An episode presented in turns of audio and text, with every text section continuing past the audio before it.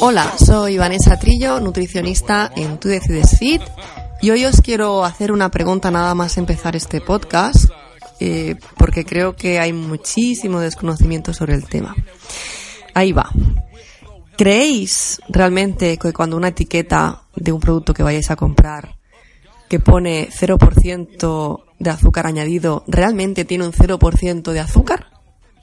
Si vuestra respuesta es que sí, lo siento por vosotros, pero estáis muy equivocados.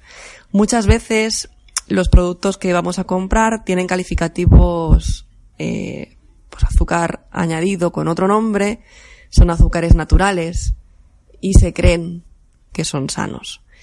Pero no. Es decir, nosotros vamos a comprar, por ejemplo, ¿eh? Eh, galletas de chía, que estamos ahora últimamente los nutricionistas mucho con el tema de la chía, las semillas y demás, o de avena, y decimos, ostras, sin azúcar añadido, hemos triunfado. Vale. Aquí tenemos que saber diferenciar qué otros nombres tiene el azúcar, así que hay que dar la vuelta y leer la etiqueta. Eh, realmente no prestamos tanta atención cuando vemos un etiquetado, bueno, un envase que pone 0% azúcar añadido, no le prestamos atención al resto de ingredientes, no le damos la vuelta al paquete. ¿eh? Sí que es cierto que no son tan, tan dañinos como el azúcar blanco que nosotros conocemos, pero sí que es verdad que al sonar como natural suena saludable, ¿vale? Realmente lo único azúcar saludable que existe a día de hoy es el azúcar que lleva la fruta, así que el resto, el resto lo siento, pero, pero no. Por ejemplo, el, el ágave, ¿eh? que pone dulce naturalmente, bajo índice glucémicos, aditivos, pues tiene una proporción de unos 6 terrones de azúcar. ¿eh? Un, botecito, ¿eh? para que veáis la proporción. las, dos tortitas estas de, de arroz inflado, que tanto se consume en el mundo, en el mundo deportivo, tiene la friolera de 3 terrones de azúcar. al igual que el sushi. Por ejemplo, el sushi tiene tres terrones, tres terrones de azúcar, ¿eh? lo que son, por ejemplo, pues dos makis, dos sushis y un California Roll. Quiero decir con esto que muchas veces pensamos que los productos que estamos consumiendo son naturales o nos dicen el etiquetado de que eh, endulza natural o sin azúcar añadido, ¿vale? ¿Con qué otro nombre podemos encontrar el azúcar en un etiquetado? Pues por ejemplo podemos encontrar almidón de maíz, podemos encontrar jarabe de glucosa, eh, jarabe de remolacha, ¿eh? todo esto sigue siendo azúcar. ¿eh? No sé si sabéis que en el etiquetado, cuando le dais la vuelta, el ingrediente que sale primero es lo primero que contiene, el segundo lo segundo que más contiene, el tercero el tercero que más contiene. Si todo el mundo supiésemos interpretar los etiquetados, nos engañaría mucho menos, la gente comería muchísimo mejor. Yo siempre digo que aquellos productos que lleven más de un ingrediente hay que oír porque realmente hay alguno que siempre despunta como, como no beneficioso, ¿no? Otros sinónimos disimulados que, que buscan que los productos parezcan más saludables, pues normalmente son aquellos ingredientes que acaban en osa, ¿eh? dextrosa, fructosa, glucosa, maltosa, sacarosa. Todos esos suelen ser también sinónimo de. ¿eh? Uno de los objetivos nutricionales de nosotros los nutricionistas siempre es tratar de educar a la persona que acude a nosotros. ¿eh? Y sobre todo es esencial en ese, dentro de esa educación el saber leer el etiquetado. ¿eh? Eso yo creo que, que es fundamental. A no ser que vayáis a un nutricionista que esté pagado por una marca y venda esta marca galletas. Y evidentemente este nutricionista realmente quizá pues no no quiera hacerlo o no quiera venderlo, pero tiene que pagar facturas, así que os va a decir que las galletas estas que está vendiendo pues son aptas para el consumo en, en dieta. Realmente no es un problema o un fallo de esta persona, sino de la empresa que está pagándole para que lo diga, ¿no?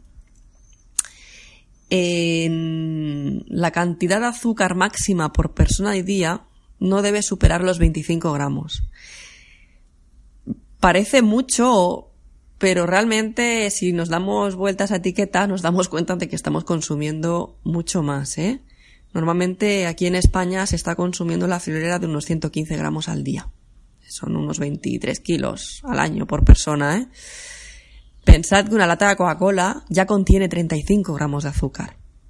¿Vale? Entonces, si nos ponemos así, de que no podemos consumir más de 25 o no deberíamos consumir más de 25 y ya una lata de Coca-Cola tiene 35, aquí ya, si añadimos la Coca-Cola más la galleta que me comí o más hoy me ha tocado un helado, pues aquí quieras que no, nos estamos excediendo muchísimo. Pensad que el 54% de nuestra población, de la población de este país, de España, ya sufre un sobrepeso ¿eh? y el 17% ya sufre una obesidad. Lo peor es que estos datos eh, tenemos que sumarle a que somos el segundo país del mundo con más tasa de obesidad infantil. Pensad que nuestra generación, la generación mía, la del 75, 80, empezamos a consumir este tipo de productos dañinos con azúcar ya cuando éramos grandecitos, con 12, 13, 15 años. Antes no existían. Pero es que a día de hoy, en el siglo XXI, ¿eh? en el año 2018, le estamos dando productos con una gran cantidad de azúcar a niños menores de un año. Cuando ya empiezan a comer sólido, a todo el mundo le hace gracia darle un gusanito o darle una galleta. E incluso hay pediatras que te dicen que le pongas galletas en, en los cereales, ¿no? O ya vienen cereales preparados de la farmacia que ya vienen con galletas. Bien, estos son productos que debemos evitar a toda costa porque realmente no sabemos a largo plazo el efecto que va a tener en nuestros hijos. ¿eh? Estamos hablando de que gente de nuestra generación, ya hay personas con 40 años o incluso menores con un cáncer. ¿eh? No sabemos a qué edad nuestros hijos van a poder desarrollarlo si, si siguen consumiendo este tipo de, de productos y sobre todo siguen consumiendo azúcar. Por lo tanto, que sepáis que se puede prevenir con una alimentación saludable desde el inicio, es decir, no vale empezar ya con 40 años a comer bien, sino que debemos empezar a los más pequeños a darle una alimentación saludable desde el inicio y así evitaríamos un 40% de posibilidades de padecer o desarrollar un cáncer. Eh, si ahora ya tenéis 40 años y queréis comer saludable, pues evidentemente también tenéis un porcentaje de libraros, ¿no? Pero ya son menos papeletas. Pero sí que es verdad que los más pequeños, pues no eligen, elegimos nosotros por ellos. Por lo tanto, debemos ofrecerles una alimentación lo más saludable y variada posible. Y si nosotros estamos ya en una edad como la mía, ¿no? Que ya estamos en los 40, pues evidentemente nuestro deber moral es empezar a comer saludable también y, como decía antes, evitar que nos engañen con el etiquetado. Si a nosotros nos dejan de, engañar con el etiquetado, se dejarán de fabricar ese tipo de productos. Sin embargo, si seguimos cayendo en ellos, lo único que van a hacer es sacar un producto nuevo mejor que el anterior para engañarnos más. Eh, las personas que trabajan en marketing en estos productos están muy, muy estudiadas. ¿De acuerdo? Saben perfectamente dónde darnos, en la diana, ¿eh? Entonces, eh, no caigamos en lo light, no caigamos en lo dietético, no caigamos en refresco cero, no caigamos en chocolate eh, cero, colacao cero, por Dios, galletas, ¿eh? Y sobre todo, y gran consejo que os puedo dar yo a día de hoy, es que por favor, si podéis evitar productos que lleven en su etiquetado más de un ingrediente, seremos mucho más felices y sobre todo mucho más longevos.